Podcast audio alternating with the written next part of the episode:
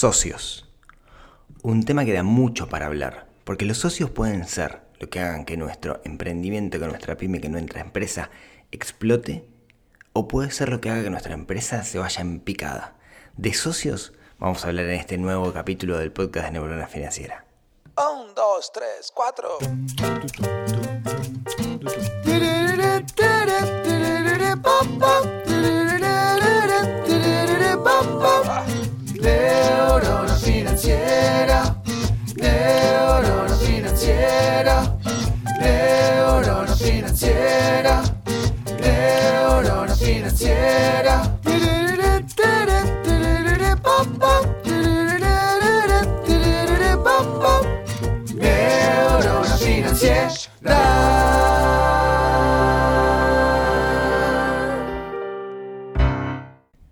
Muy buenos días, tardes, noches para todos. Bienvenidos a un nuevo episodio de esto que es el podcast de Neurona Financiera. Mi nombre es Rodrigo Álvarez y los acompaño como cada miércoles para charlar, para conversar, para intentar desarrollar esa neurona financiera que tenemos un poquito dormida en nuestra cabeza. ¿Para qué?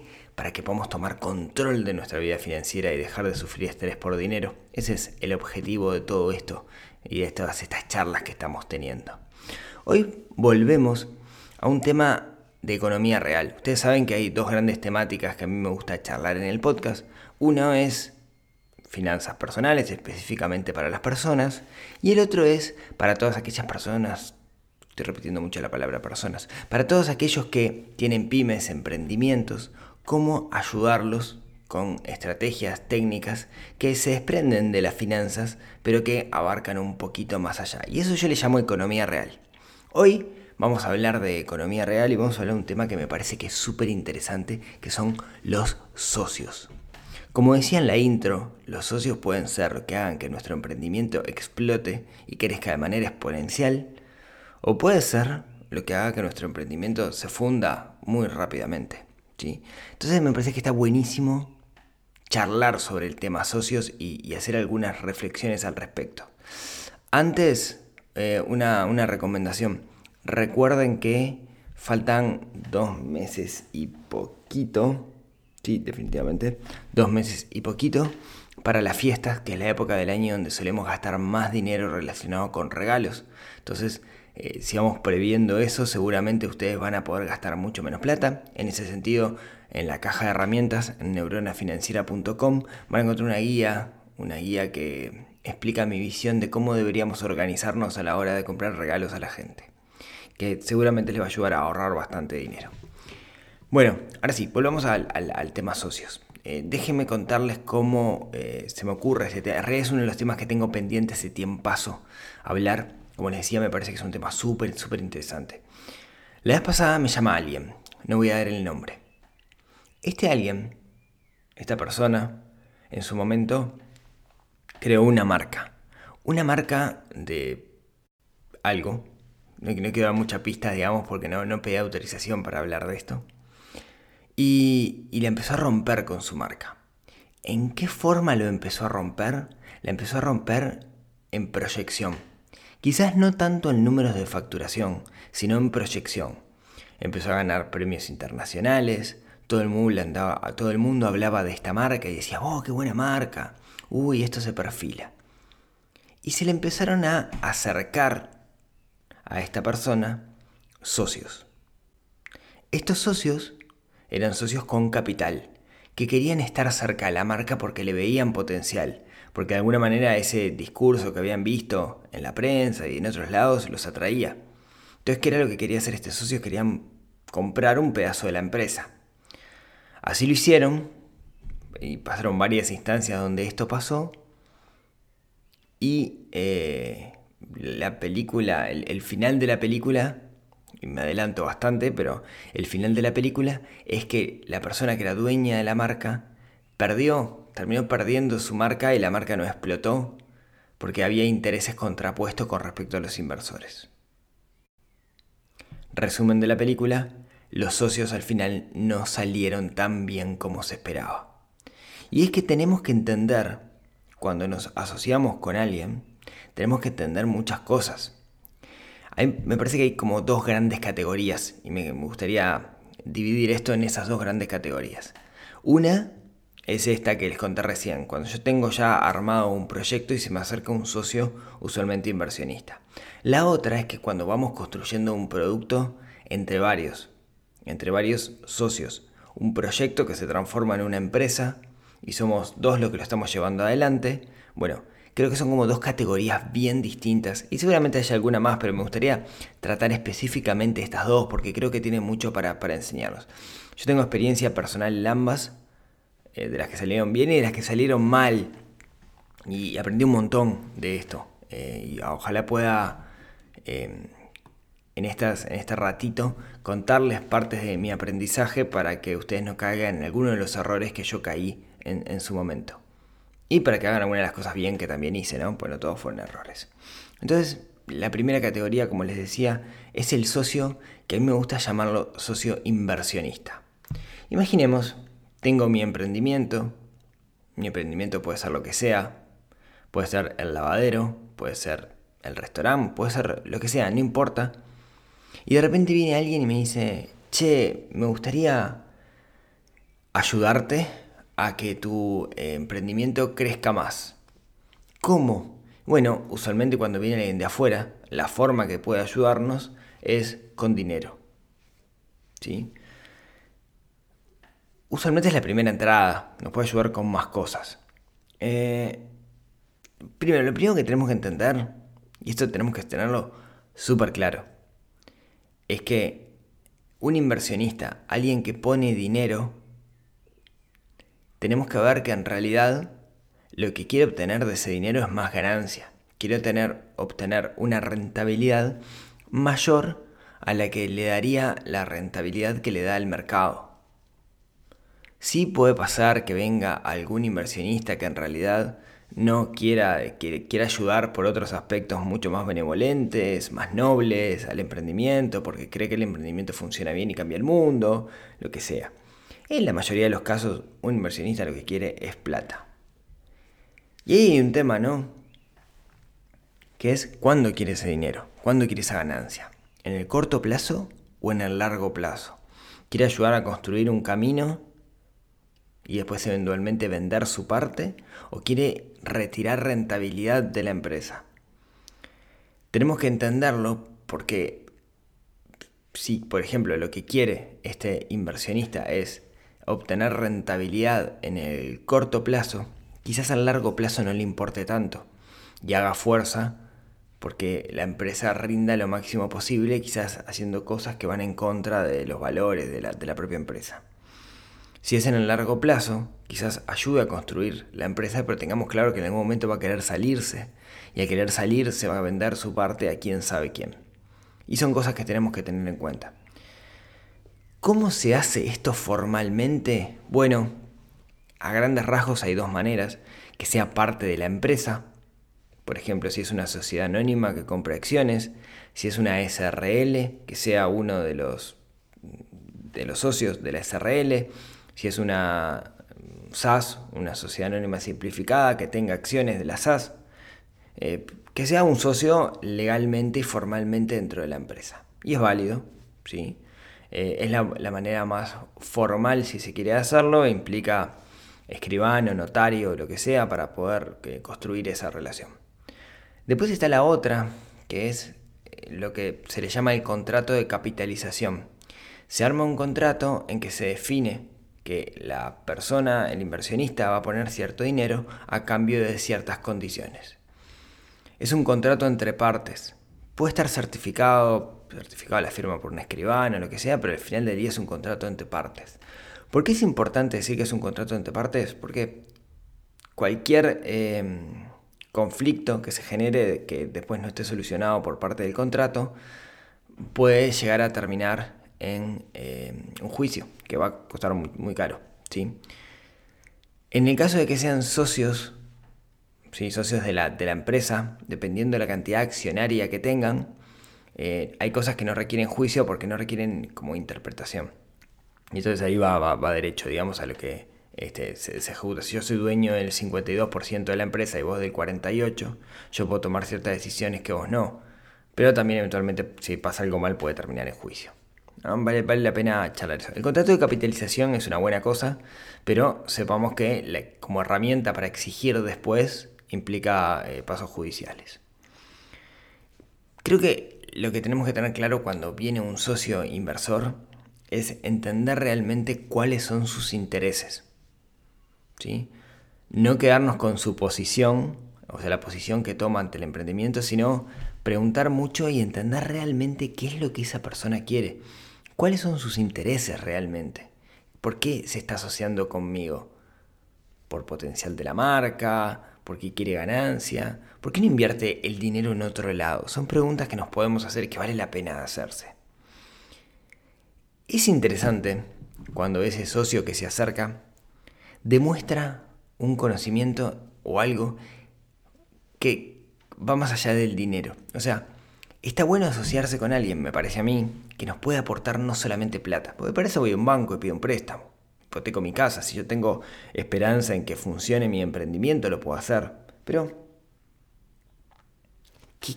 ¿qué, qué otra cosa me puede aportar esa persona que sea relevante, que sea una fortaleza para mi negocio?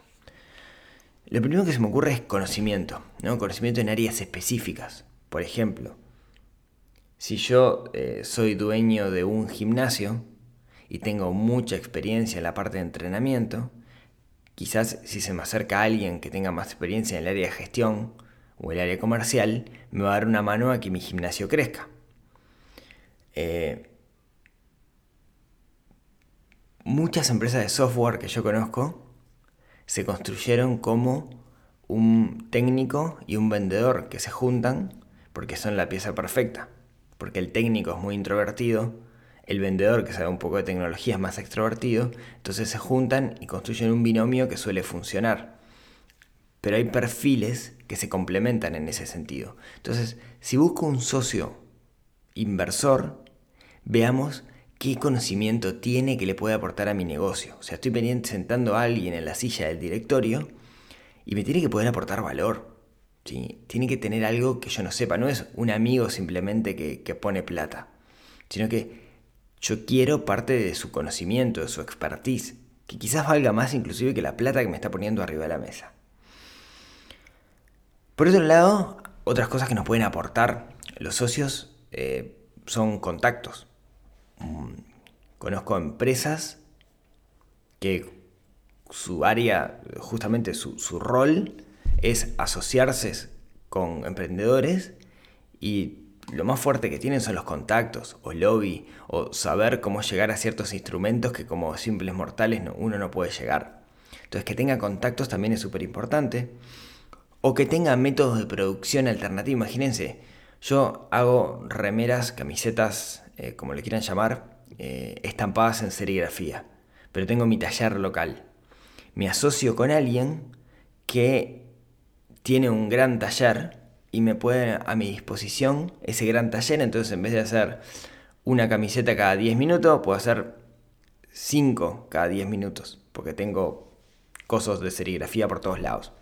Me está, lo que me está dando es no solamente capital, sino que también me está dando área de producción. O, por ejemplo, logística. La logística es todo un tema. Si yo necesito, mi negocio requiere repartir, quizás me asocio con alguien que eh, tenga ya armada su cadena de logística. Por ejemplo, acá en, Uruguay hace un tiempo Coca-Cola sacó una, una yerba mate. Esa yerba mate, Coca-Cola no sabe nada de yerba mate. Pero ¿dónde estaba la, la fortaleza? en que tenía la cadena logística. Lo que hizo fue asociarse con alguien que tenía la yerba mate. No, sé ni cómo le fue, creo que no le fue muy bien porque no, no pudo ganarle a los grandes competidores del mercado. Pero lo que tenía era la cadena de logística.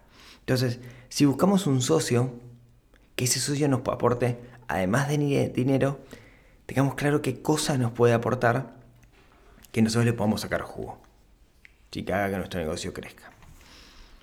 Bueno, esa es la primera categoría, cuando nosotros tenemos el negocio andando, el proyecto andando y viene alguien y nos quiere poner plata arriba de la mesa.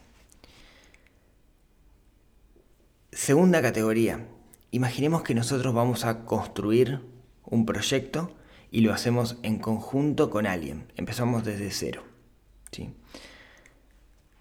En ese caso, en el caso de que estemos convenciendo con un proyecto desde cero, uno lo, que podría pensar es, bueno, tengo un socio, somos más o menos de perfiles parecidos con mi socio, este, los dos, eh, eh, no sé, sigamos con, con, el ejemplo de, de, la educación física. Somos los dos profesores de, de, gimnasia, ponemos un gimnasio juntos, somos socios, estudiamos juntos, nos llevamos re bien.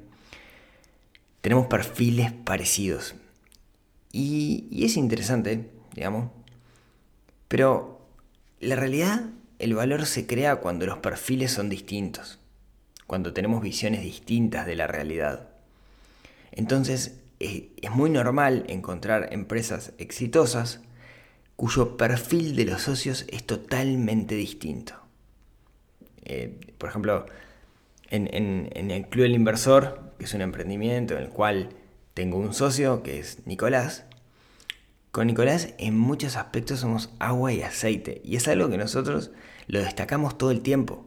Nicolás es mucho más millennial que yo, eh, mucho más de inmediatez, yo soy más tranquilo en algunos aspectos, me gustan más las cosas calmas y menos inmediatas, más lento, y, chocamos un montón.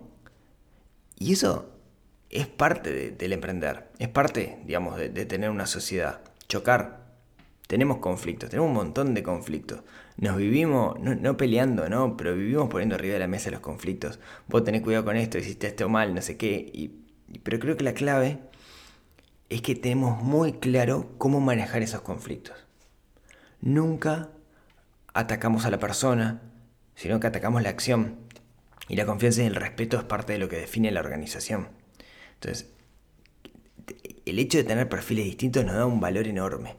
Nos permite eh, llegar a distintos tipos de gente, nos permite tener un empuje distinto, nos permite tener un rango más amplio, pero viene de la mano con que tenemos un montón de conflictos. Hay cosas que a mí me gusta hacerlos así, a Nico le gusta hacerlos asá.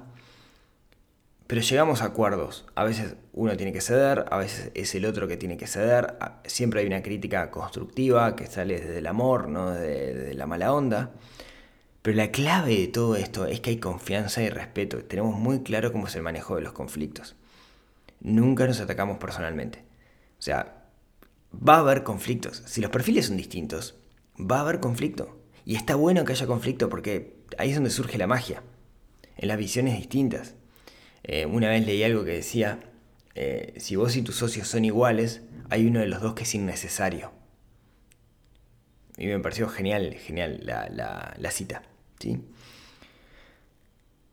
¿Cómo deberíamos nosotros, en el caso de, ya sea que venga un inversor o ya sea que estamos construyendo un proyecto desde cero, ¿qué deberíamos hacer para de alguna manera evitar que esos conflictos sean conflictos destructivos? Bueno, lo ideal es hacer un acuerdo de socios. Un acuerdo de socios es un listado, es un papel, es un documento, es algo en blanco y negro en el cual todos los socios estén de acuerdo que define específicamente qué es lo que tiene que hacer cada uno, qué tareas que tiene que hacer cuáles son las obligaciones de cada uno y cuáles son las condiciones.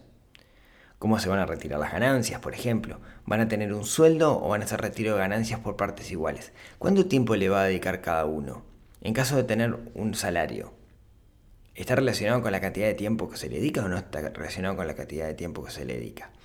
Este acuerdo de socios, que es sumamente interesante y que, que, que se elabore, de alguna manera lo que tiene que tener es prever situaciones futuras o conflictos futuros.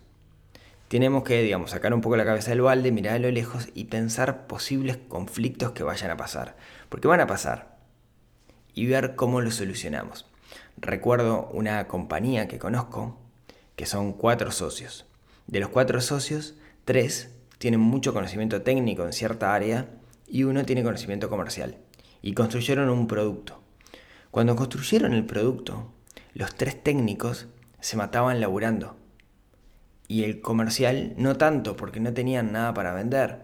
Se ocupó de la construcción de la empresa, se ocupó un montón de cosas, pero, pero de la parte, digamos, de los que estaban 14 horas eh, metiendo laburo para armar el producto, él no lo hacía, lo hacía mucho menos. Y con el tiempo que pasó, se construyó el producto, al construirse el producto, quienes estaban encargados del producto bajaron su carga laboral y había que salir a venderlo. Y el vendedor fue donde entró.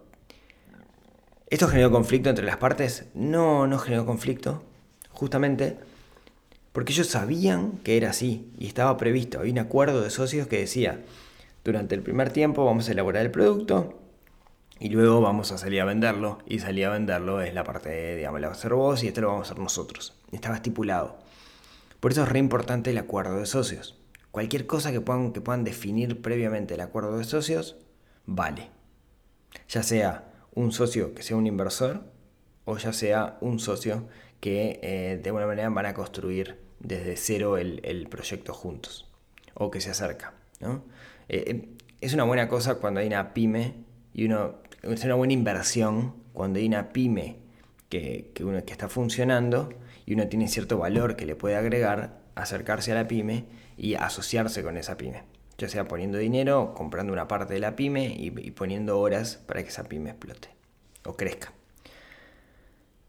Y para terminar, lo más importante, que lo dejé para, para el final. El acuerdo de socios no es otra cosa que un acuerdo entre personas. A mi entender, lo que hace que un acuerdo entre personas funcione en el largo plazo no es otra cosa que, que los socios tengan valores similares. Los valores me parece que son sumamente importantes. ¿Qué son los valores? Esas creencias sobre ética y moral, si se quiere, sobre... Es difícil definir un valor. Unas creencias a futuro eh, que de alguna manera nos marcan ese, ese norte. Cuando los valores son distintos, ahí me parece que es donde puede llegar a, haber problemas. Yo, en mi caso en particular, ustedes habrán escuchado en, algún episodio, si escucharon todos los episodios, no me acuerdo en cuál, debe ser 50, 40 por ahí. Yo me asocié con un, instituto de, entrenamiento personal. Funcionaba bien, venía creciendo, todo espectacular. Además de dinero, había gestión, que estaba por, por mi parte. Venía creciendo súper bien, pero empezamos a tener diferencias de valores que no habíamos previsto antes. Y cuando empezaron las diferencias de valores, yo me di cuenta de que no era, no una sociedad que iba a funcionar a largo plazo y preferí bajarme en la sociedad. Teníamos una visión distinta sobre lo que tenía que ser el negocio en el largo plazo, entonces preferí bajarme, recuperé mi parte, digamos, me bajé, eh, vendí, digamos, mi, le vendí mi parte nuevamente al, al socio mayoritario y me bajé. ¿Por qué? Porque la visión era distinta y yo sabía que eventualmente en el corto plazo y podía ganar dinero, pero en largo plazo no estaba de acuerdo con algunas decisiones y sabía que mm, no iba a valer la pena estar, estar asociado. Pero me di cuenta que teníamos valores distintos y ahí fue la clave. Entonces, si quieren un, resumen, un super resumen, es si se van a asociar con alguien, lo más importante es conozcan a esa persona para determinar cuáles son sus valores. Si los valores son muy distintos, es muy probable que esa sociedad no funcione asociense con personas cuyos valores sean similares a los de ustedes. De esa forma van a garantizar que siempre van a tener el mismo norte y que siempre van a caminar para adelante, que van a corresponder, que van a compartir la fuerza hacia adelante, hacia el objetivo del proyecto. Y esto era lo que quería contarles hoy sobre este capítulo de, de socios. Espero que les haya, como siempre, aportado valor. Recuerden que eh, neuronafinanciera.com pueden encontrar un montón de artículos y todos los podcasts anteriores, si es que lo quieren escuchar, además de Spotify y todo eso. YouTube. Están en YouTube, ¿sabían? Los, podcasts sin video, pero están en YouTube, por si algún día los quieren ver por ahí. Eh, como siempre, muchas gracias a todos aquellos que me ranquean, que me agregan en su biblioteca de Spotify o que dejan un comentario en YouTube, que los leo todos y los contesto. O aquellos que eh, me dejan una reseña en, iTunes, me encantan las reseñas de, iTunes, este, están re buenas, o donde sea, en realidad, donde ustedes escuchen esto, muchas gracias. Y también las críticas constructivas, eh, que la mayoría son con respecto al, sonido y no sobre el contenido, y eso está bueno. Excepto el capítulo anterior de métodos constructivos, que estuvo heavy, hubo ahí unas críticas bien interesantes, pero fue una discusión sana, y eso siempre está bueno.